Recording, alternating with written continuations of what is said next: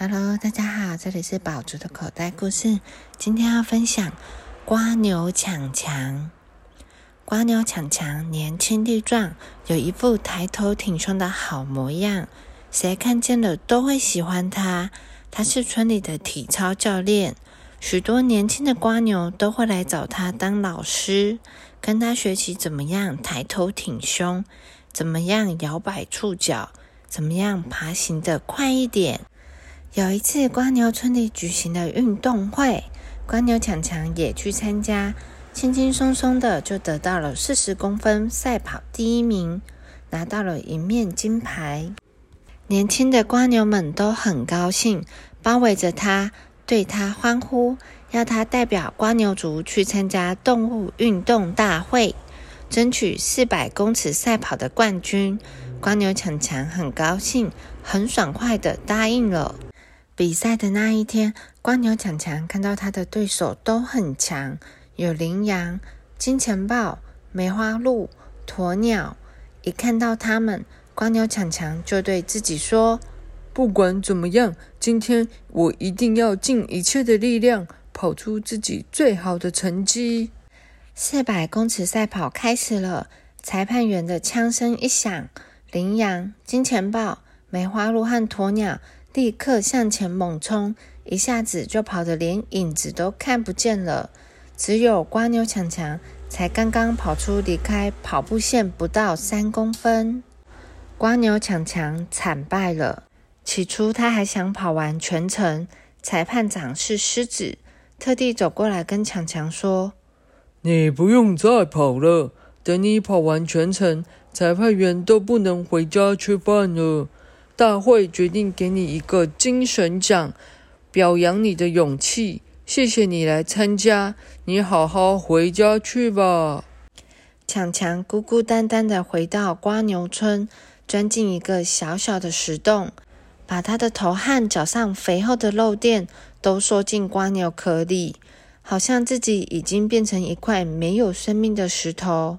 村里一些年轻的瓜牛们都没有忘记他。跑到洞外来喊他，洞里一点声息也没有。瓜牛强强好像已经从这个世界上消失了。经过很长的一段日子以后，有一天，瓜牛爷爷来到了洞口。他是村长，已经五岁，在瓜牛族里，五岁已经是很老很老了，很老很老，也表示他很有智慧。瓜牛爷爷走进洞里。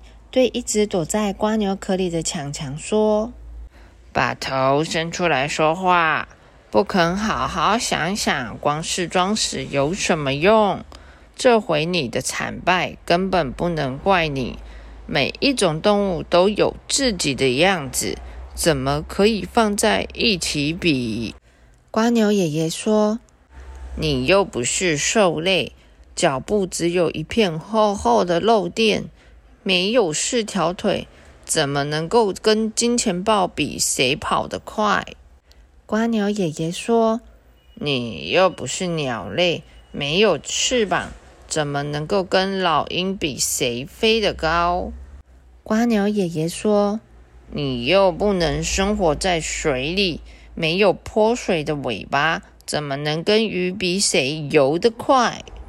瓜牛强强把头和脚的肉垫从瓜牛壳里伸出来了。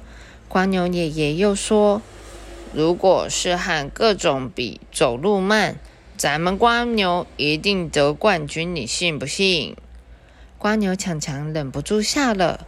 瓜牛爷爷又说：“回到村子里吧，年轻的瓜牛需要你。”瓜牛强强答应了。瓜牛强强又回到村里当教练。这一天，好多年轻的瓜牛都来了，场面好盛大。瓜牛强强教他们怎么样抬头挺胸、稳稳爬行，做一只又稳重又有精神的瓜牛。小朋友，世界上每个动物都有自己的特性，就像每个人都有自己特别的地方一样。虽然瓜牛强强失败了。但是不要因为失败就责怪自己没用而躲起来，应该要检讨一下失败的原因，从里面学习到更多的道理才对。The end.